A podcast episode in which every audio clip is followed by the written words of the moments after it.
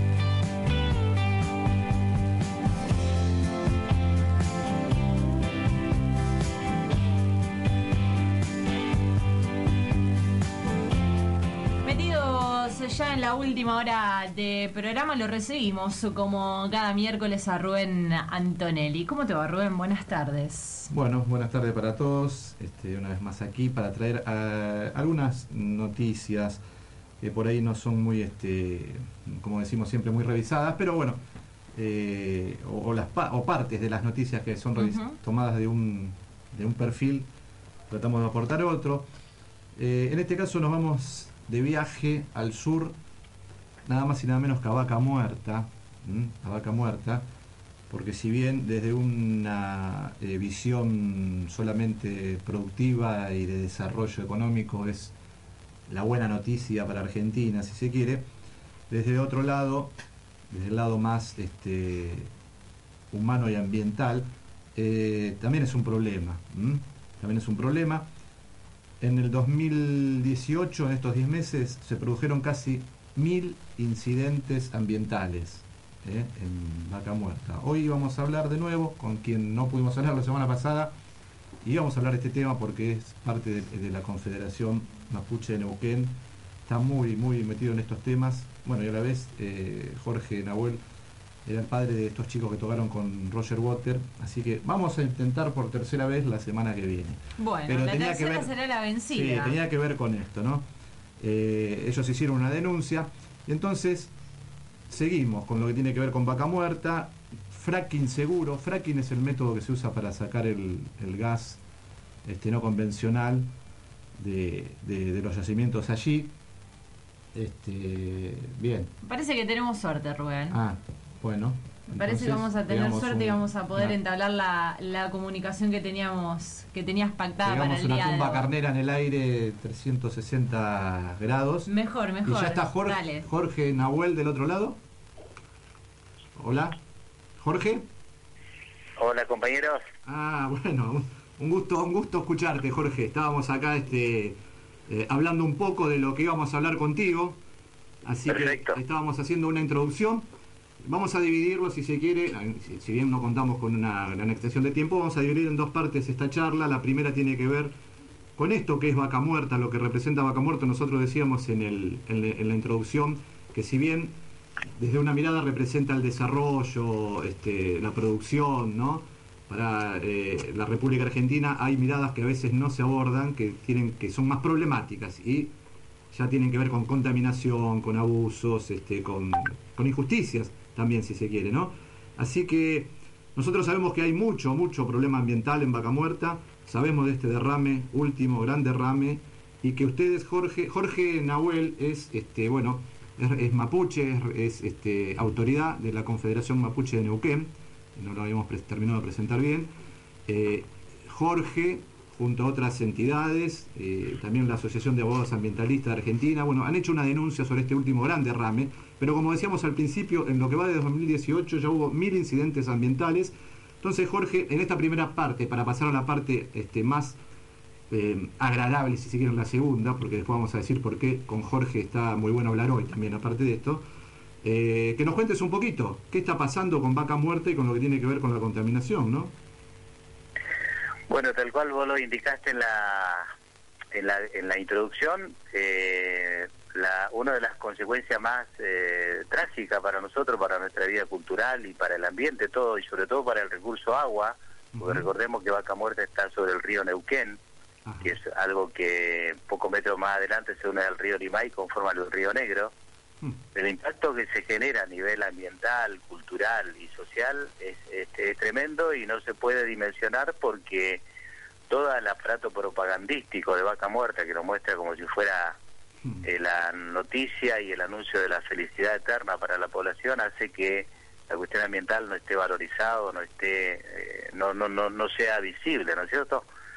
Eh, la última noticia en relación a lo que a lo que estabas comentando vos es que producto de la denuncia más todo el impacto que tuvo semejante desastre ambiental que generaron en IPF ahí en la zona de Bandurria, una de las concesiones, hoy la provincia de Neuquén decidió eh, quitarle la licencia ambiental IPF por el, este derrame que se ocurrió en octubre.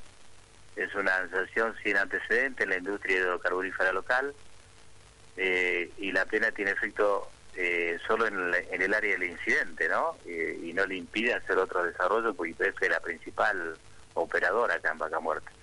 Entonces, por un lado, eso nos alienta bastante porque muestra de que el Estado se pone los pantalones largos o deja de, ser el que ampara y protege o es parte de todo este entramado de corrupción que hay alrededor de la contaminación y ojalá no sea algo solamente simbólico, sino que sea como un, una, un bueno, que marque ¿no? una nueva forma de abordar eh, la defensa de lo ambiental. Esto había sido un gran derrame, ¿no? En la zona de Bandurria. Sí, Esto fue un, derrame eh, de, casi 70 hectáreas en la zona de Bandurria, este, y que, lo más lamentable de ese incidente es que demostró que la industria no tiene capacidad de poder reaccionar o, no tiene capacidad de remediar semejante desastre ambiental. Es decir, acá toda la energía, todos los recursos, toda la atención está volcada en una hiperproducción y todo lo que sean impactos que genera semejante nivel de, producción y de y de para nosotros de saqueo eh, queda en un segundo plano. Entonces la cuestión ambiental es algo totalmente sin cuidado para la industria y para el Estado. De hecho, no, y eso, y eso es lo que nos preocupa, ¿no? Obviamente, obviamente, por lo que tenemos entendido, este tipo de accidente y este mismo accidente, llamémosle, eh, salen a la luz, si se quiere, por denuncias de los propios este, empleados o porque lo visibilizan, porque si no, habría silencio total por parte de las empresas, ¿no? Claro, ¿y sabe por qué sale a través de los trabajadores? Porque los trabajadores también están en un estado de amenaza permanente, porque se han, han sucedido muertes este, de operarios porque parte de la, de, la desidia de, la industria petrolera y de la desidia de los órganos de control es que hay una total un estado de total inseguridad. Entonces, cuando se entran en estos ritmos de explotación, donde se duplican los turnos, donde se sobrecarga eh, la tarea humana, este, van ocurriendo este tipo de, de, accidentes que cuesta vida, porque un accidente en una zona de perforación no es un accidente donde te podés este, quebrar una pierna o un brazo. Hay mutilaciones, hay este, accidentes donde el trabajador queda prácticamente irreconocible porque es, un, es una tecnología y, y, se trabaja en una zona de altísimo riesgo. Entonces, eh, los trabajadores están hartos de ser los, los que los que el pato de la boda en esta historia y están comenzando a documentar el estado de inseguridad en que se trabaja, la poca inversión que hay en seguridad, y eso ha permitido entonces que ya no sea una cuestión oculta como ha, sido durante muchos años, y, de pronto ahora nos vamos tomando acceso a, situaciones realmente dramáticas que se vienen en la industria.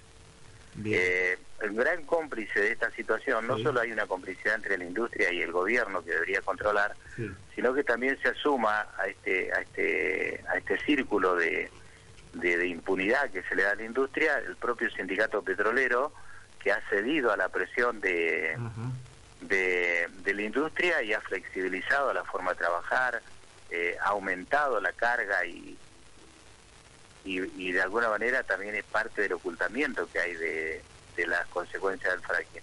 Entonces los trabajadores, eh, que son las víctimas principales de toda esta situación, han decidido comenzar a mostrar lo que está ocurriendo y eso ha sido muy útil porque ha permitido este, que, que, que, se conozcan cosas que hasta hace un poco tiempo atrás costaba denunciar. Sí, sí, por lo visto también la misma eh, ONU, si se quiere, este, bueno, perdido la comunicación. Perdimos, vamos a ver si, si, si retomamos como para, para entrar en la, en, la, en, la, segunda parte que habíamos dale, dicho. Dale, dale, eh, Vos sabés que mientras recién Jorge hablaba, eh, estaba buscando mm, imágenes de, de este último episodio y hay filmaciones tomadas por eh, drones ¿eh? que muestran justamente todo el área. Deben ser de algunas este, organizaciones ambientalistas que eh, sí, que incluso leía la información y, fueron filmaciones que sirvieron justamente para demostrar ¿no? el daño que, se, ha, se, ha, causado y realmente un área muy importante. Importante y che, como un río de petróleo. Sí,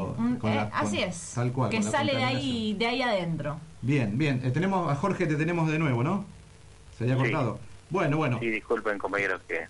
Está perfecto, está perfecto. Eh, creemos que lo, con lo que, estuvimos hablando podría, ya podríamos haber redondeado esta primer parte. De hecho, este tema daría para que nos quedemos toda la tarde eh, profundizando, informando. Pero bueno, como decíamos antes, eh, los tiempos a veces este, no, no nos permiten mucho más. Así que podríamos entrar en esta otra segunda parte. ¿Por qué con Jorge es interesante entrar en esta otra segunda parte? Como dijimos, Jorge eh, es, mapuche. Como sabemos también, porque esto yo creo que lo sabe toda casi la ciudadanía de Argentina, estuvo tocando en Argentina nada más y nada menos que el líder de lo que fue una de las bandas más importantes del rock eh, eh, mundial, que fue Pink Floyd, Roger Water, tocó.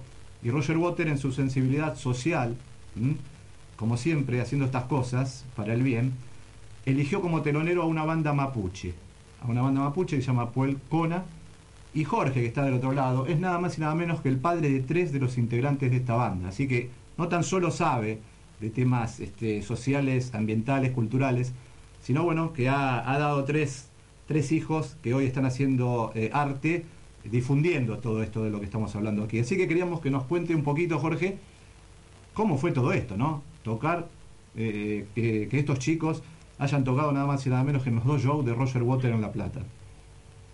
Sí, la verdad que eso es un, fue un acontecimiento increíble, ¿no? Eh, porque en las nuevas generaciones de Mapuche, en su afán de reivindicar su identidad, su cultura, su historia, van encontrando armas también para esa para esa lucha, para esa defensa de la identidad y nuestros hijos lo encontraron en la música. Este un arte que bueno que nosotros seríamos absolutamente inútiles para eso porque no cantamos ni bajo la ducha, pero ellos sí ellos eh, tienen esa, ese don, esa capacidad, y pero siempre lo practicaron a nivel, a nivel más doméstico, a nivel interno, hasta que un día encontraron un aliado en ese, en esa, en esa, en esa, en ese sueño, en esa vocación, que les ayudó a grabar no solo un material, sino dos materiales, y de hecho están grabando un tercer material, y, y, realmente ahí nos comenzaron a sorprender. Pero más grande fue la sorpresa cuando, eh, producto de su venida al país, este Waters eh, decidió hacerle un reconocimiento, una reivindicación al pueblo mapuche, porque tiene conocimiento por esa enorme visión que tiene de la situación global, eh, quiso hacerle un reconocimiento al pueblo mapuche y quiso escuchar música mapuche para poder este, incorporar como telonera. Y ahí fue donde llegó a sus manos materiales de Puelcona dentro de toda una serie de música mapuche, ¿no? Porque por suerte ahí este, está bastante extendida la manera en que se expresa la música de distintas formas. Pero él, eh, él quedó conmovido, porque es el término que utilizó, mm. con la música de Puelcona y realmente eso despertó y, y desató un impacto tremendo, ¿no? A nivel nacional. Este, y lo que era una banda nuestra acá que servía para denunciar, que servía para mostrar también otra otra herramienta para la difusión cultural, este se convirtió en un evento nacional, ¿no? Tanto es así que yo acabo de llegar de, la legislatura donde acaban de, de declarar, eh, hacerle un homenaje cultural a la legislatura, la, la legislatura que a veces reacia a aprobar leyes que nos favorezcan culturalmente, de pronto este genera este tipo de, de acontecimientos, de, hacer un reconocimiento público a este a, a Polcona, ¿no? Reconoce, estoy leyendo aquí la, el informe que está saliendo a la prensa, dice se reconoce la, la trayectoria de la banda de rock mapuche Poicona, una leyenda provincial. O sea, de pronto eh, una herramienta como el arte musical este, rompe toda la barrera y todos los prejuicios que nosotros en nuestra lucha política no hemos logrado derribar, ¿no? Ese es el gran mérito de nuestros jóvenes, de nuestros CONA, CONA quiere decir joven, este, de nuestros hijos, ¿no? Así que estamos más vale totalmente orgullosos, estamos eufóricos por este acontecimiento y totalmente reconocido una, una, una figura de la talla de Waters que tuvo semejante visión de querer este, darle darle escenario y abrirle los micrófonos del mundo ¿no? a, una banda de música mapuche que estaba aquí desarrollando su, su humilde tarea aquí desde Neuquén provincia. Exactamente, exactamente. No, no todo todo reconocimiento es, es válido, es importante, pero no podemos dejar de lado la talla de lo que es Roger Waters, ¿no? La talla de lo que es Roger Waters y fue un reconocimiento no que no se quedó en chiquitas, ¿no? Invitarlo a tocar a tironear a, él mismo en los dos shows, eh, fue, fue inmenso. Así que bueno, Jorge, este, como decimos, este tema también daría para profundizar más, quizás más adelante lo hagamos. ¿eh? Sabemos que ustedes estuvieron allí, que han, has vivido estas noches con, me, imagino, unas sensaciones indescriptibles, pero bueno, creemos que pudimos redondear un poco lo que teníamos ganas de charlar contigo hoy, así que te, mandamos un gran abrazo. ¿eh?